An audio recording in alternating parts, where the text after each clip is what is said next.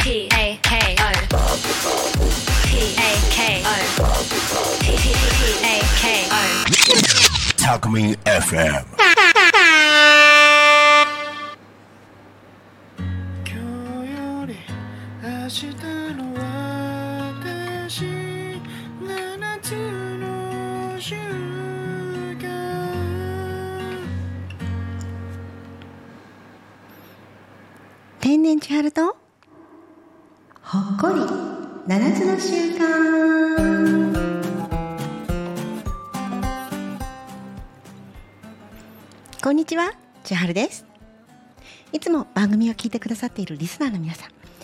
聞いてくださり本当にありがとうございます。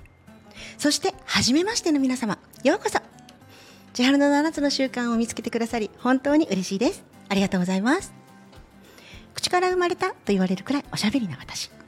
このスタジオでは一人なのでカフェで皆さんとおしゃべりしているつもりで今日も楽しくお話しさせてくださいね。そして8月の放送は収録になります。毎週聞いてくださっているリスナーさんもいらっしゃると思うんだけど初めましての方のためにもう一度お話しますね。アドバンネットってパソコン教室と読書教室とロボットプログラミング教室のお教室を6つを運営している他にも個人の方や企業さんにパソコンのマンツーマンサポートやそれに付随して専用プログラムの作成もちろんパソコンの販売修理設定とかなり幅広くパソコンの何でも屋さんとして地域の方たちからご愛顧いただいているんです。そして8月は夏休みなので小中学生の生徒さんが朝からたくさん来てくれるんです。夏休みだけは国語算数理科社会などの学習面でのサポートもご希望があれば学習塾システムを使って学校の復習もやってるし。タコミ FM もやりたいのはね山々なんだけれど残念ながら優先できない状態なんです。8月はアドバンネットに通ってくださる生徒さんに全力でエネルギーを注ぎたいと思っているんです。でね収録をお届けするのに何をしようかなって思っていたら5月の私の放送回が見つからないって最近言われるようになって。私ね6月にほっこり7つの習慣を始める前に「昼タコに仮眠」のパーソナリティをやってたんですよ。それをもう一度聞きたいって言ってくださる方がたくさんいらっしゃって本当にありがたいですね。なのでお待たせしました。皆さん。この8月の機会を使って以前私がやっていた「昼タコに仮眠」をもう一度編集してお届けいたします「昼タコに仮眠」の放送ではお天気の情報とかもお伝えしていたんですが今ね3ヶ月も前のお天気情報とかいらないじゃないですか。だからそういう情報は省いて放送の最初と最後に皆さんへのメッセージを入れて皆さんに聞いていただこうかと思ってるの。なんだ再放送かと思ってる皆さん。7月までコンスタントに聞いてくださってる皆さんがほとんどだと思うので私の7つの習慣の講座をある意味10回くらい聞いてることになりますよね。ということは皆さん相当7つの習慣に慣れてきていらっしゃると思うんです。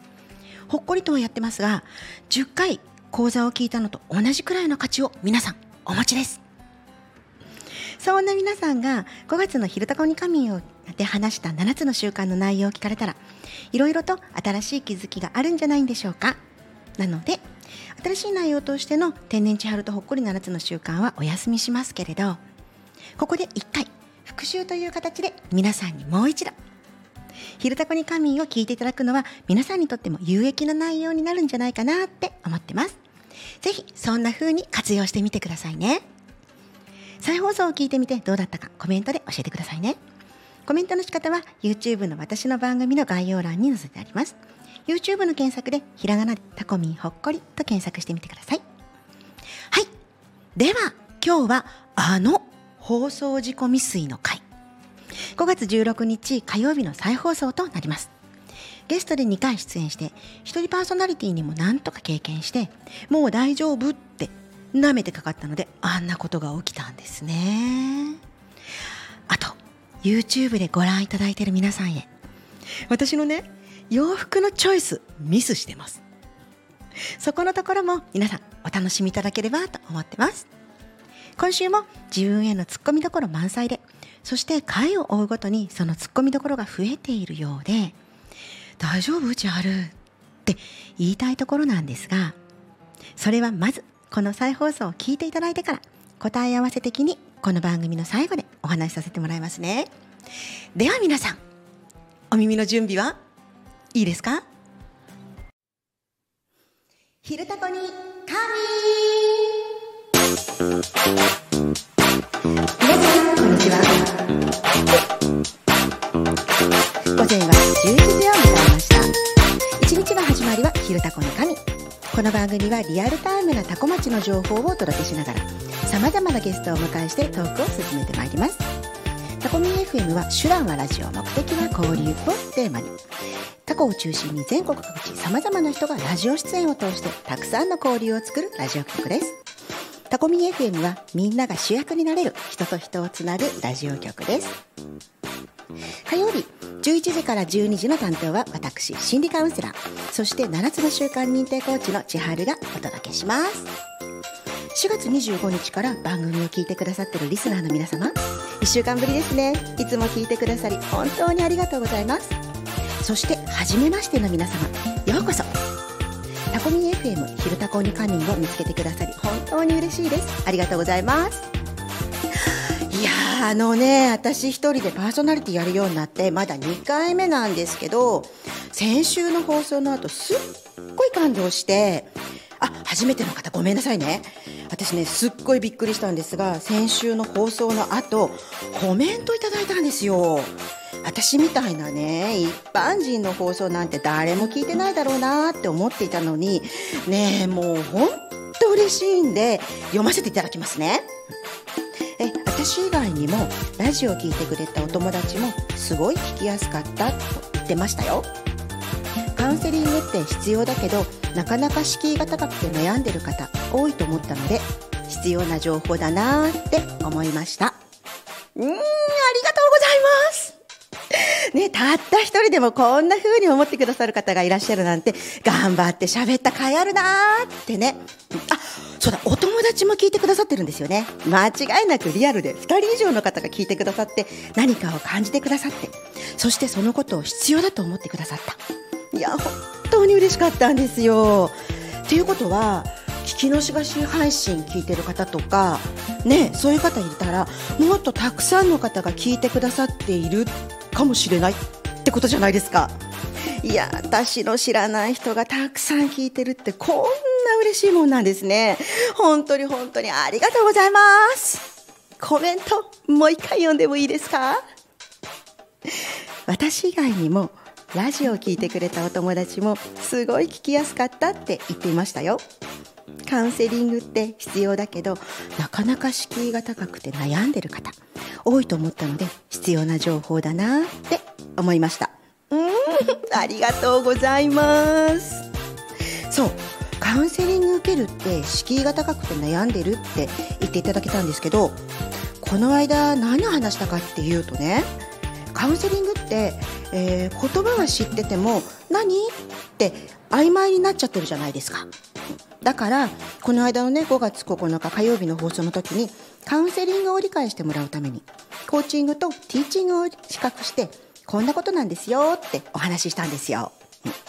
これがすごい分かりやすいって褒めていただいたってことなんです。私は自分が好きで興味があってやっていたことがこうやって皆さんのお役に立っていることが本当に嬉しいしそういうことがあるんだなって思ったので私が持っているカウンセラー資格のことや専門性のことでお話しできることがあったらどんどん話しちゃいますからね。今日も前半お話ししたカウンセリングとコーチングとティーチングについての続きを後半でお話ししようと思っています。私が喋りすぎてしまわなければね。そうなの。私ね子供の頃からおしゃべりが大好きで口から生まれたって言われてるくらいでした。相手がいたらいくらでもいつまででもお話できるんですけどこのスタジオでは一人です。おしゃべりって一人じゃできないじゃないですか。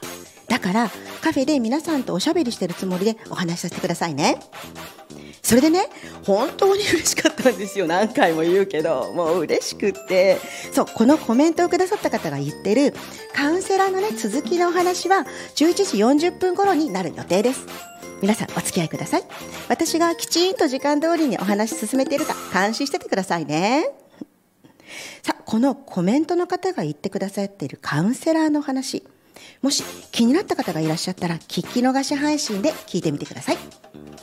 タコミン FM は放送した番組のすべて聞き逃し配信という形でいつでもどこでも聞けます。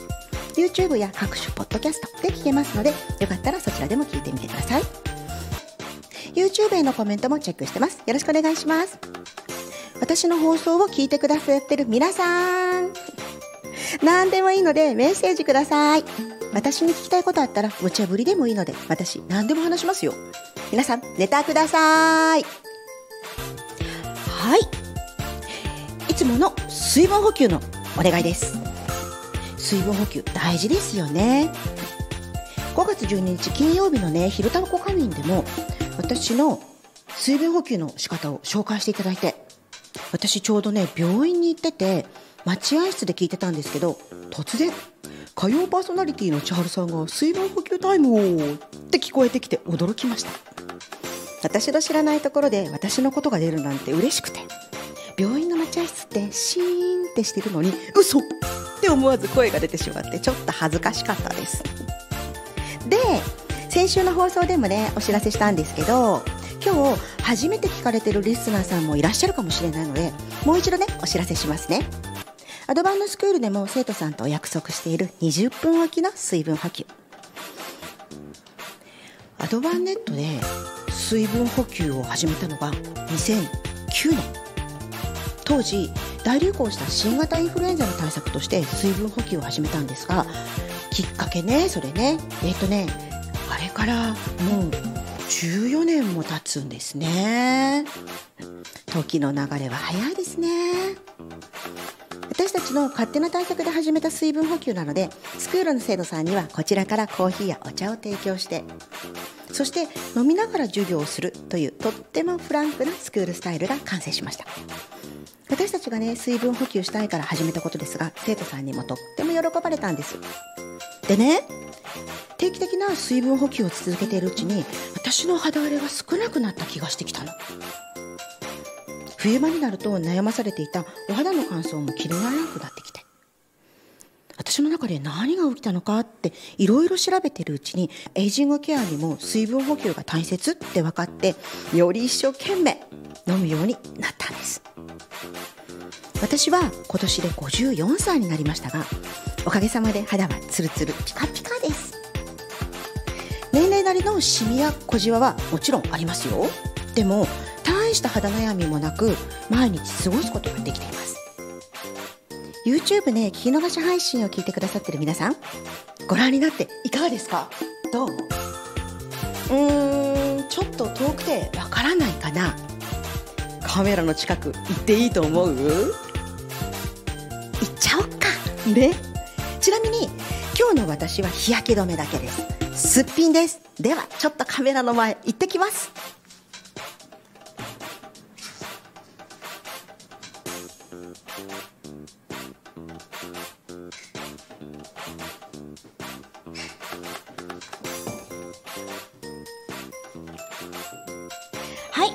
ラジオをお聞きの皆さんお待たせしました。今席を立って YouTube 用のカメラの前で手を振ってきました。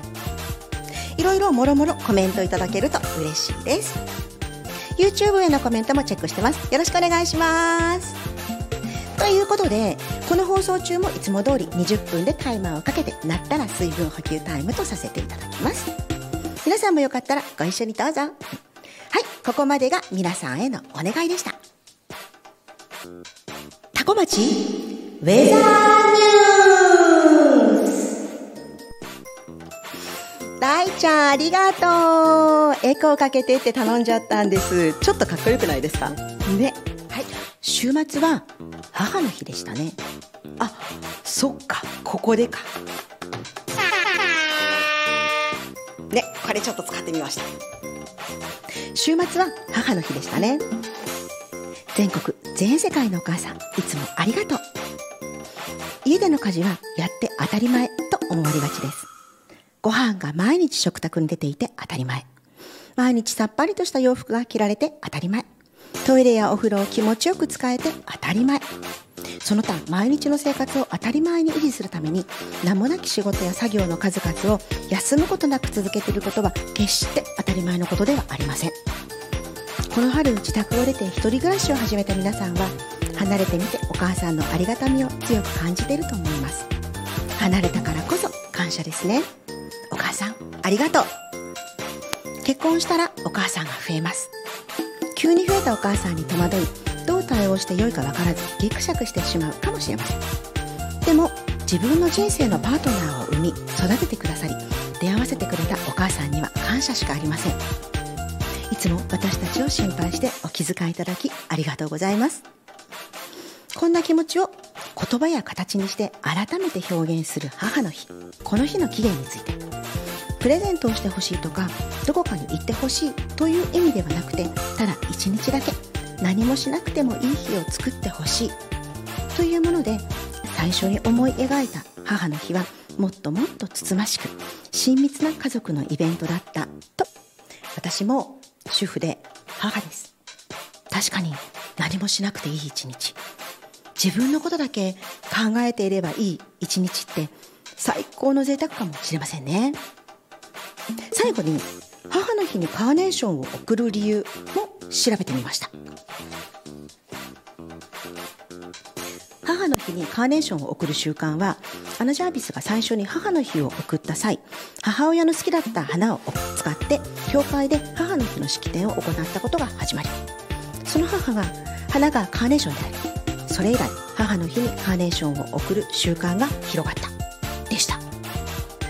うんうんうんうん。なるほどね、うん、カーネーションアナのお母さんの好きな花だったんですね、うん、はいということでここで今タイマーが鳴ったので水分補給としましょう。やっぱりこれね気をつけてきたんだけどまた蓋が開かない。なんだろう。あ開いた。開いたよかった。よかった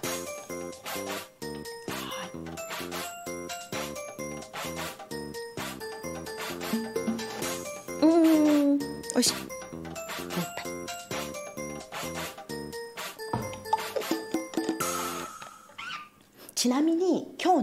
私の水分補給のお供はヒラリンコーヒーさんの、えーハーブティー。スマイルティーです。このねヒラリンコーヒーさんって横浜屋にあるあるんだけれども私手に入るんですよ。ちょちょっと入れ物1個持ってきちゃった。これねなんでかっていうと中村にあるえー立花ファームさんが月に1回お弁当販売してるんですね。そこで売ってるんです。今月もねえっ、とね何日だったかな？27だったかな？週末。あカレンダーがない、うん、そう。そこでするからまたねヒラリンコーヒーさんねこれ持ってきてくださるって言ってたんで買い占めます。大事に大事に飲んでたけどねもうこれ最後の1個なんですよ。もしよかったらね皆さんもね立花ファームさんで検索していただくとあインタあの、えっと、インスタでね立花ファームさん検索していただくと情報出てますよ。美味しいですよ。はい。ということで水分補給終わり。えっ、とどこまで言ったっけ？そうそうそう。カーネーションはアナのお母さんの好きな花だったんですよね。うん。えっていうことはさたまたまお母さんが亡くなったのが5月で好きなお花がカーネーションだったから季節がぴったりあったけどもしもしもねお母さんの好きな花がクリスマスローズだったら？もしも梅の花が好きだったらどうなってたんだろう。春先に冬の花準備するのかなり難しいと思うし梅とかみたいに木に咲いてる花だったらえ木に登って枝ポキってする？それちょっと大変だなって変な妄想してしまいました。カーネーションでよかったです。そういえばさあのフランス人の男の子は普通にその辺でお花見て「わあ綺麗ってなったらママに花束作って送るんですって。なんかそういうのいいですよね。日本だとマザコンとかって言われちゃうかもしれないじゃないですか。フランスではマザコンじゃなくて普通に一般的にママにお花を送るんですって。すっごい素敵ですよね。ってことはさ母の日に贈る花はお母さんの好きな花にしてもいいんじゃないですかね？とかお母さんの好きな花が夏とか秋とか冬の花だったら5月の母の日に限らずお母さんの好きな花が綺麗に咲く季節に花束にして送る。のもいいかも。我が家の母の日とか決めてね、うん、皆さんお母さんの好きな花知ってますか？私知らないかも。うん。知らない。来年の母の日までには聞いてみようと思いました。ね、子供の頃から私の一番の理解者であったお母さん。言わなくてもわかるって決めつけないで感謝を形にしてみようと思いました。そして私自身はというとこの週末に月に1回のチョークアート教室の日でした。キャム先生タイムリーなお題お題でカーネーション描いてきました。初心者にはね難易度が高いかもっておっしゃっていましたが丁寧なご指導とどうしても難しいところは手伝ってください。予定時間だいぶ超過してしまいましたが快くお残り許してくださっておかげさまで完成させることができました。YouTube 見てくれてる人限定で私が描いたカーネーション見せちゃいますね。ラジオ聴きの皆さん少しお待ちください。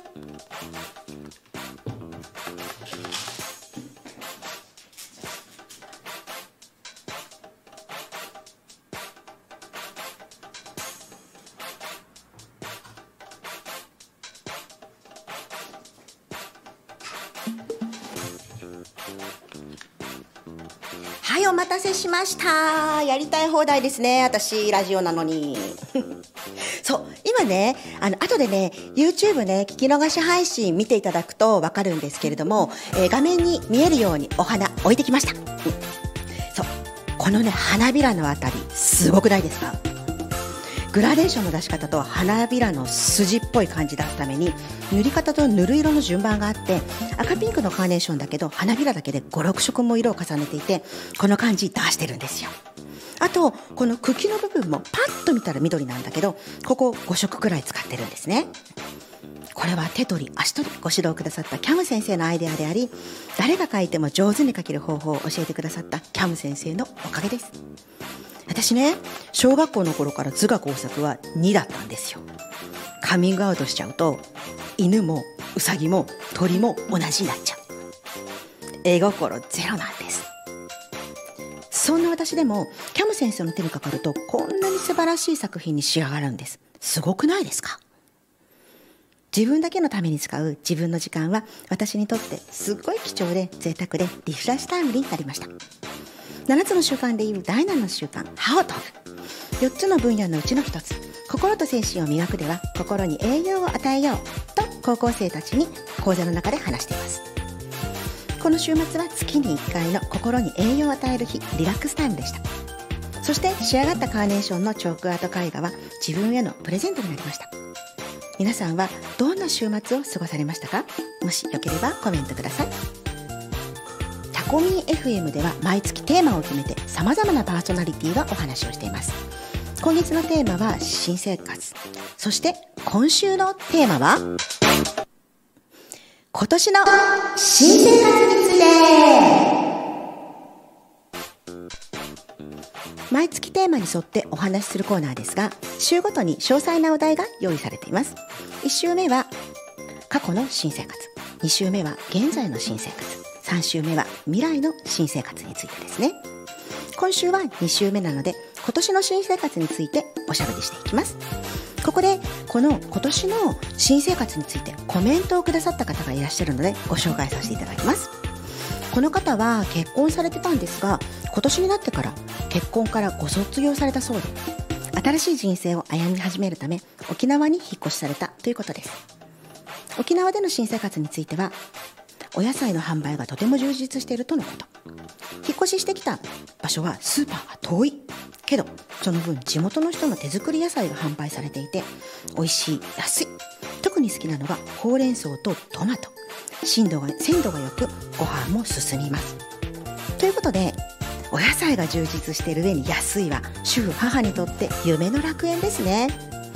最近ではねスーパーの野菜もねじわじわと値上げされている感じがして買いたいけど手が出ないものもありますからこれは本当にありがたいです。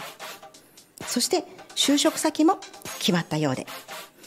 可愛いいシーサー専門店で働き始めました。ハート。作者さん作家さんが一つ一つ手作りで作っている沖縄の守り神。手作りシーサーに色塗り体験ができるお店です。ハート。シーサーは獅子ライオンでオスとメスがペアとなり早く古くから祀られています。ハート。オスは口が開いていて幸せを招き入れるためメスは口が閉じていて幸せを逃さないという意味合いがありあうんの呼吸とも言われています。ハート。とハートマークいっぱいでコメントいただきました。ありがとうございます。新生活が始まり新しい職場が皆さんの幸せを願う沖縄の守り神を扱っているなんて。もうこの方の未来は順風満帆ですね。そしてシーサー情報知ってました？私初めて聞きました。確かにシーサーって門の右と左にそれぞれ置いてあることが多いなって思ったんですけど同じものが2個置いてあるだけかと思っていました。でもあれってペアだったんですね。オスが口を開いていて幸せを招きれメスは口を閉じて幸せを逃さない。オスが「あ」の口で掴んだ幸せをメスが「うん」の口で持続させる。だから「あうん」の呼吸。いやーいいこと聞きました。この方はとってもいい卒業されたんですね。だからこそ見えてきた夫婦の形。私もメスのシーサーのように今の幸せを逃さないよう持続できるよう参考にさせていただきます。ありがとうございました。こんな風に、えー来週は未来のことを話していきたいと思います。ぜひぜひコメントをお送りください。お待ちしてます。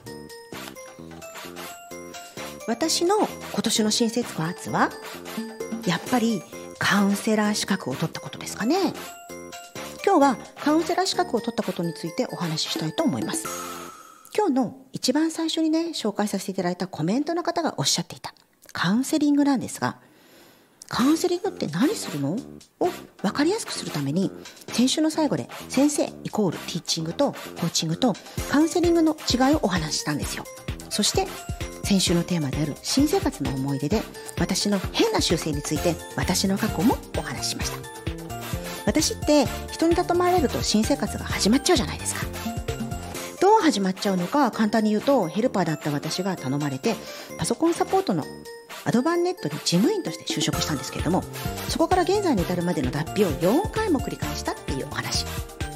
先生としてね5歳から80代までの生徒さんを教え始めたっていう新生活の思い出のところまで前回お話しました。それがなぜかいきなりカウンセラー資格を取るまでになったのかお話しさせてくださいね。パソコン教室ロボット教室読書教室の先生としての人生が始まって通常だとこれでもう脱皮しないで大人としてめでたしめでたしってなりそうですよね。普通はねこれで先生としての人生を終わらせていくってなりそうですよね。たくさんの生徒に囲まれてああよかったってね。でも私ここからあと2回脱皮してしまうんですよ。どうしてかっていうと先生になっていろんな方にパソコンを教えていたんですけど初めの10年くらいはね大人の方が生徒さんだったんですね。生徒さんとのやり取りの中で私って人の話が聞けないぞって気づいたんです。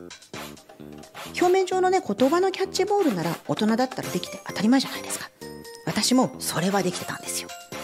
でもその後この人が望んでることはこれだって勝手に思い込んでそれについてブワーって突き進んでそうだろうって思い込んでることをしてとかこれ困ってるんなら私がやってあげようってグワーってするとすっごい嫌な顔されることが多々あって。じゃあその人が本当に望んでるものは何なの？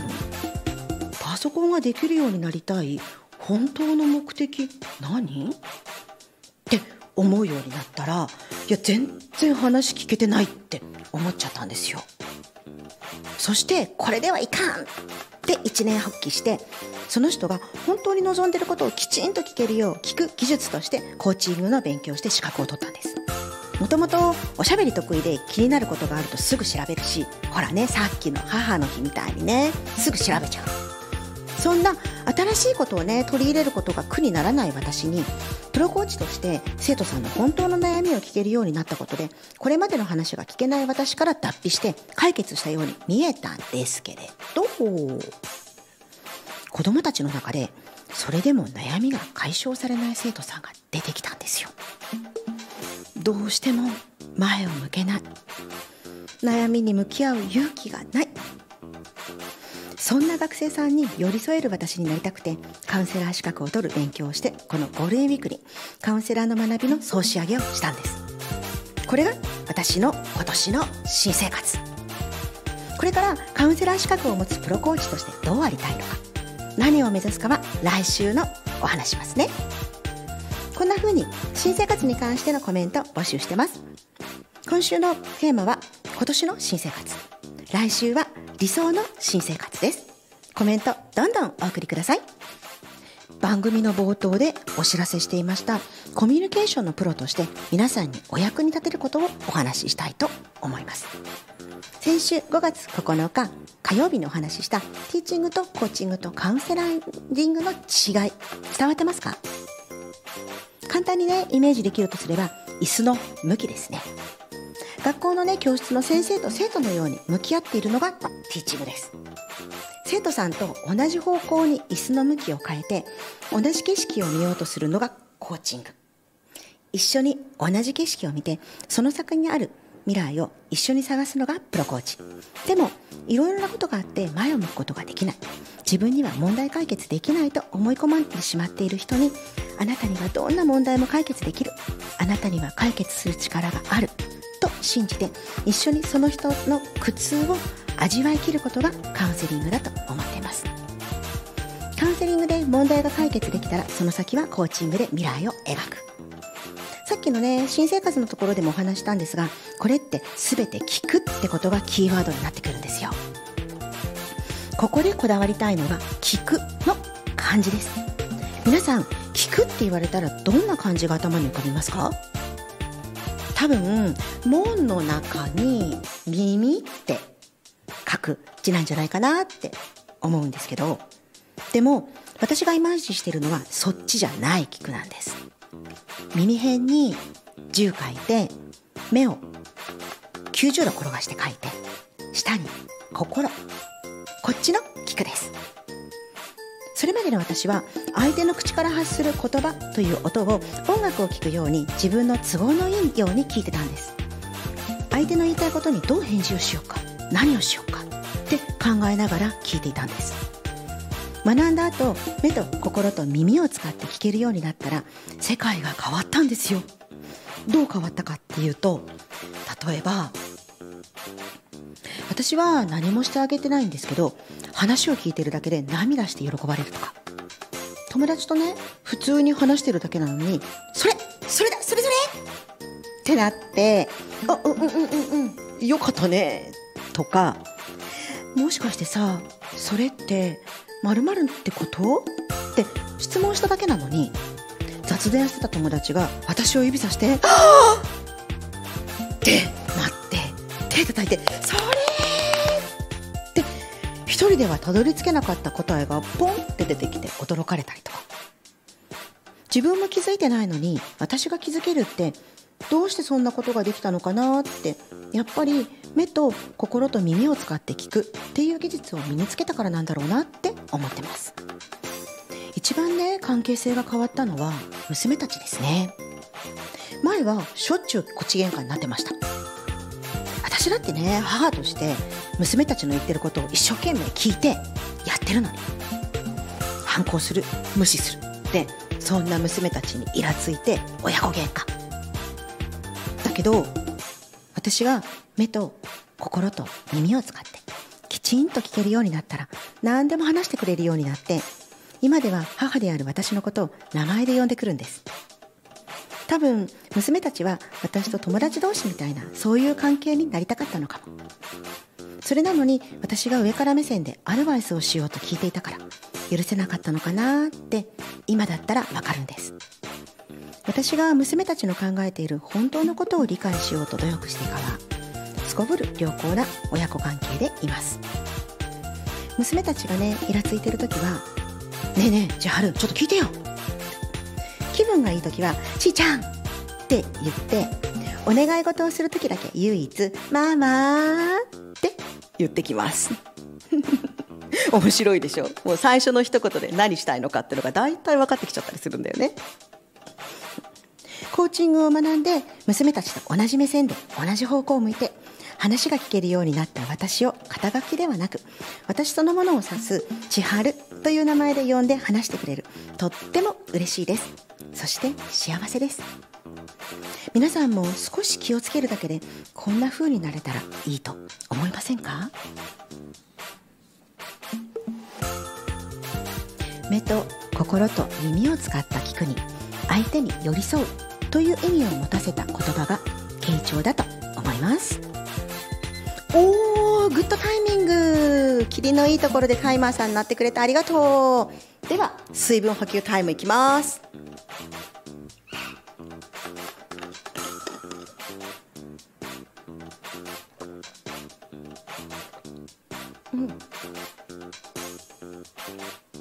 いいね。これ。やっぱり美味しいわ。ヒラリンさんの。横浜行かなくても買える。私超ラッキー。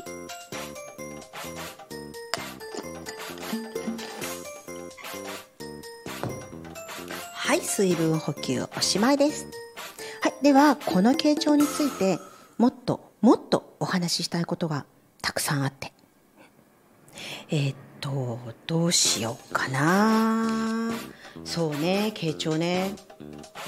うんとね。ごめんね。お茶飲んだら忘れちゃった今。ダメね私。えーっとね。今思い出すからね。ちょっと待っててね。あ今ね空見たらねすっごい綺麗な空。今日ね風が4メートルあるだけあってね雲がすっごい動いてます、うん夏っぽいね。私が歩ってくる時は雲すごいいっぱいあったんだけどここ始める頃には快晴で今また八日市場方面の方から雲が来てるのかな？ん八日市場方面の方に雲が来てる行ってるのかな、うん、いい感じです。さあ。ダメだ。ど忘れした。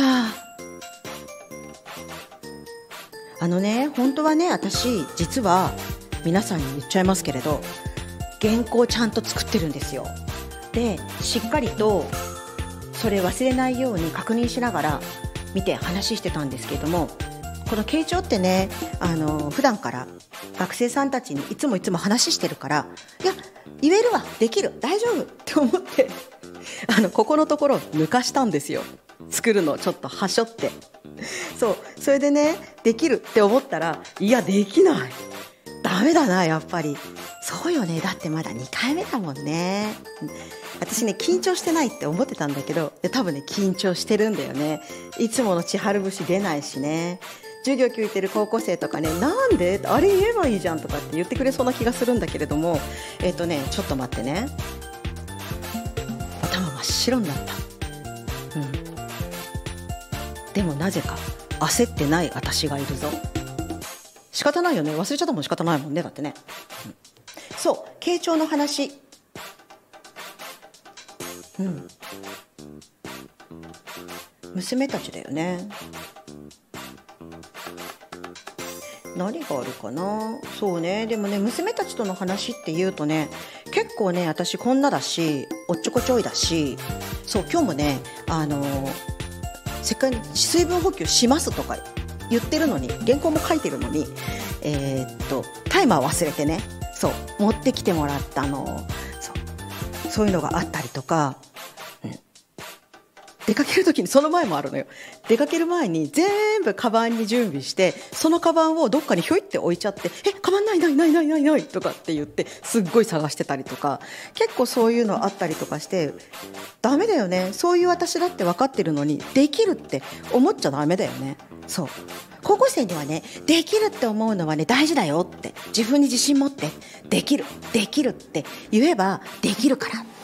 いうふうに言ってるんだけどでも、えー、とできるって思って自信を持つのとおごるのは別物だよね。やっぱね今ので今日のですっごいよく分かりました。反省します。あ違う違う違う。えっ、とね反省はダメなのよ。知ってる？ああそうそう。この話しようか。形状とちょっと違うんだけどね。うん。そう。反省と後悔と反省とえ振り返りの違い。これもねあの高校生とかにねよくあの言ってることなんだけれども今のね私の場合えーっとじゃあタイマーを忘れました。でこれに対しての、え3つの違い、えー忘れました。あー忘れちゃった。なんで私忘れたんだろう。ダメだな。もうでこれ後悔です、うん、でえーっとそっか忘れちゃったね。ダメだな。うん。でもこれからはこの次は気をつけよう。次回はちゃんと持ってこう。これ反省です。じゃあ振り返りは何なのかっていうと、えーまずはきちんと自分が忘れたっていうことを認めて。そう忘れたよね。なんで忘れたの？カバンの中に入れなかったから。じゃあカバンの中に入れなかったのはどうして？普段からタイマー置く場所決めてないんですよ。結構そっちこっちそっちこっち置いてて。で目にある映るところにねあれば多分あタイマーってなるけれども今日は多分たまたま私の目につくとこじゃないところにタイマーがほん投げたった。だからタイマーがのことがすっ飛んじゃって。もしくは持ち物チェックシートか。そうだね。持ち物チェックシートみたいなの作ってないから頭の中であれしてこれしてって思ってるだけだから。うん。そうだね。持ち物チェックシートを作って持ってくものを一個一個チェック。これ持った。これ持った。これ持った。するのとあとやっぱりタイマーはちゃんと、えー使い終わったら決まったところに片付ける。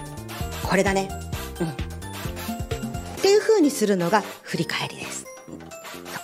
これねちょっとねコーチング技術がねちょっと入ったりするんですけれどもね、はい。っていうことで、えーっと次回からは忘れないように、えー対策としてはやっぱり何を言うのかは自分ができると思いすぎずにおごらずにきちんとメモに書いてきます。ということで、えーっとごめんなさい。今日は、えー後悔と反省と振り返りこの話で、えー、傾聴のお話の代わりとさせてください。ごめんなさい、えー来週こそは本当はねちゃんとね、えー、と傾聴について準備してるんですよ。お話ししたいこと頭に入れてきたんですけどもダメです。ダメです。私の頭は。飛びます、うん。それがちゃんと今日理解できたので。うんだから、えーっときちんと次回こそ準備してしっかりと傾聴のことお話ししたいと思います。よろしくお願いします。では、楽しく過ごしてきましたが、そろそろ終わりの時間が近づいてきました。今日もタコミ FM をお耳のお供にしていただければ嬉しいです。拙い私の話を最後まで聞いてくださり、ありがとうございました。そして大変失礼いたしました。次回こそは本当にきちんと放送ができるように、しっかりと準備してまいります。ここに誓います。では皆様楽しい一日を。お相手は千春でした。また来週お会いしましょう。ごきげんよう。皆さん。5月16日火曜日昼タコに神の再放送いかがでした？動画編集も少しずつ上手くなってると思わない？ぜひ YouTube で確認してみてくださいね。そして私のツッコミどころ。いくつ見つけられましたか？それでは答え合わせしていきましょう。ねあのねやっぱり午前は11時を迎えましたって言ってるよね。時刻はなのに本当にね言い間違いに気づいてないのね。だったら午前11時を迎えましたでいいのに午前は11時を迎えましたって。はがいらないのよね。でもねこれ私しょっちゅうやってるみたいなんだよね。家族に聞いてみたらそんな言い間違いむず珍しくないよって。当たり前のようにね言われちゃったの。えー、そうなんだ。これもう治らないのかもしれないって思っちゃったのよね。次回はどうなんだろう。ちょっと気になりますよね。そしてラジオ出演4回目にしてやっと YouTube 用のカメラの位置を確認できたみたい今回はカメラ目線できてる。うん。ツッコミどころではないけど、やっとなの？って感じなんだよね。そしてそして、一人放送2回目にしてやりたい放題。ラジオなのにカメラの前まで行ってみて、うろうろ動き回ってるし。実はね、これには裏話があって、放送の後ね、ラジオで聞いてる人を置いてきぼりにしないでってスタッフさんから軽く注意されちゃったんだ。これ、ここだけの秘密の話ね。あとは、番組中、コーナーが変わるところをね、分かりやすいようにって思って、コーナー名言うときにエコーかけてほしいって音響さんにお願いしたのもこの回からでした。そして、効果音。これもね、やってみたいって打ち合わせで話して、なるちゃんが用意してくれたのを早速本番で試しに音を出してますね。本人はね、大満足してるみたいなんだけど、あそこでね、パパパパーンの効果音って合ってる？あそこで効果音鳴らすのはそもそも意味ある？って思っちゃった。ただやってみたいだけどね、子供と一緒だったよね、あれね。うんで、頼まれてもいないのに、勝手に宣伝部長も放送2回目にして始めてるよね。これは、まあ普段からね、いいなって思ったらみんなにおすすめしてたりするから、まあいつも通りって言えばいつも通りなんだけどね。で、最後はやっぱり、言うことを忘れるというね、最大のミスを犯したことだよね。ゲストでね、2回出演して、一人パーソナリティもね、なんとかやって、もう大丈夫ってね、舐めてかかったので、あんなことが起きたんです。私にしては珍しく結構へこんでます。でも、早めに失敗したから、準備の大切さが分かって、この後からはしっかりと準備をして臨めるようになったのよ。これは私にとっては大きな収穫だったなーって。今回のね、動画編集をしながら、あの頃の私が感じてたことを思い出せました。初心に帰る機会を与えてくださった再放送を望んでくださったリスナーの皆様改めましてありがとうございました。あそれとねえっ、とね今日のね冒頭でもお話しした洋服のチョイスでどこがミスしてたか分かりましたか？白い服着てきてたのねあの日ね。だから背景の壁の白と同化してしまって縄首と手首から先だけになってた。そんな風に見えませんでした。ねこれはね、放送直後にね、あー、やっちゃったって思って、次の回からはきちんと色物を着るようにしたんです。そのね、気合の入れ方が、この次の回の洋服の色でわかりますよ。はい、こんな感じで、今回も私のなりのツッコミどころ8個ありました。皆さんは私のツッコミどころ何個ありましたか？気になることがあったり気づいたことがあったらコメントください。コメントの仕方は YouTube の概要欄に載せてあります。YouTube、Instagram、LINE など皆さんのやりやすい方法でコメントお待ちしてます。再放送をしている8月は番組の中でコメントを取り上げるのが難しいのでいただいたコメントへ全力投球で返信します。ただね読んでからの返事はいつもより時間がかかってしまうかもしれません。そこだけはご了承ください。ではアドバンネットの生徒さんへ全力で向き合ってきます。今日もタコミン FM を皆様のお耳のお供にしていただければ嬉しいです。拙い私の話を最後まで聞いてくださり本当に本当にありがとうございました。では皆様今日も一日ほっこりとお過ごしください。来週は9月になるのですがあと1回。5月23日火曜日の「昼タコの仮眠」の放送が残っているのでもう1回再放送させてくださいね。次回の内容は勝手に宣伝部長が炸裂している千春です。そして今回言うことを紙に書かずに来て忘れてしまった傾聴の話は次回きちんと皆さんにお伝えできるのでしょうか。そしてそして最初のねセリフ。時刻は11時を迎えました。私は間違えずに言えるのでしょうか。お楽しみにしていてくださいね。はい。お相手は千春でした。それではまた来週。ごきげんよう。今日より明日の私7つの習慣ありがとうございました。Talk Me FM.